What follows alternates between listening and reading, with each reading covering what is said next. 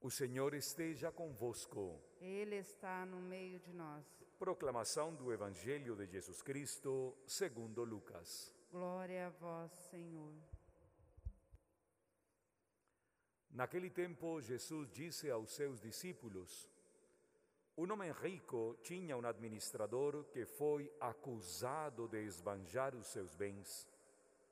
Ele o chamou e lhe disse: Que é isto que ouço a teu respeito? Presta contas da tua administração, pois já não podes mais administrar meus bens. O administrador então começou a refletir: O Senhor vai me tirar da administração. O que vou fazer? Para cavar, não tenho forças. De mendigar, tenho vergonha. Ah, já sei o que fazer para que alguém me receba em sua casa quando eu for afastado da administração. Então, ele chamou cada um dos que estavam devendo ao seu patrão e perguntou ao primeiro: Quanto deves ao meu patrão? Ele respondeu: Cem barris de óleo. O administrador disse: Pega a tua conta, senta-te depressa e escreve cinquenta. Depois, ele perguntou ao outro: E tu, quanto deves? Ele respondeu: Cem medidas de trigo. O administrador disse: Pega a tua conta e escreve oitenta. E o Senhor elogiou o administrador desonesto, porque ele agiu com esperteza. Com efeito, os filhos deste mundo são mais espertos em seus negócios do que os filhos da luz. Palavra da salvação. Glória a vós, Senhor.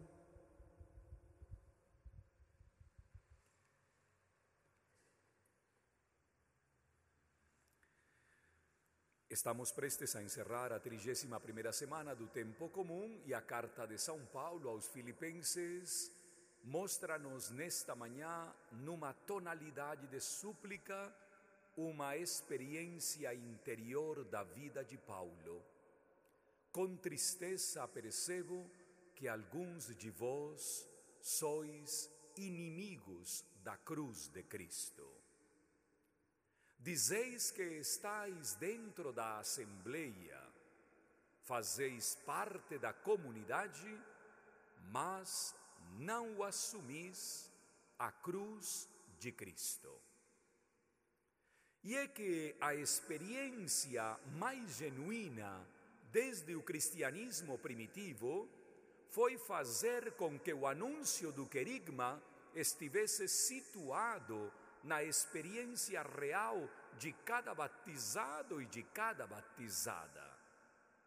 Os primeiros cristãos e as primeiras cristãs beberam não somente daquilo que os apóstolos transmitiram, senão também de uma experiência que transcendia na sua realidade espiritual. E desde a cruz contemplavam a experiência do ressuscitado. E cada comunidade se fortalecia na medida em que ela caminhava rumo à cruz porque sabia que a cruz era sinônimo de redenção. O salmista nos coloca uma outra tonalidade. Que alegria quando ouvi que me disseram: Vamos à casa do Senhor. Porque os meus ouvidos se alegram? Por uma única razão: porque na casa do Senhor todos nos sentamos na mesma mesa e todos partilhamos da mesma fé. Aqui está um elemento verdadeiramente central da caminhada eclesial até os nossos dias. Eu não posso me dizer cristão se dentro da comunidade, da assembleia, eu não compartilho a fé de toda a comunidade. É precisamente esta esperteza dos péssimos administradores. Administrar as coisas da gente já é muito difícil.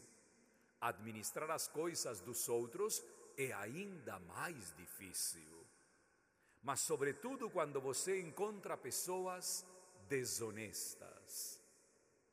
Façamos de conta que todos os dias eu pegasse dos cofres um dinheirinho para mim, para os meus gastos pessoais.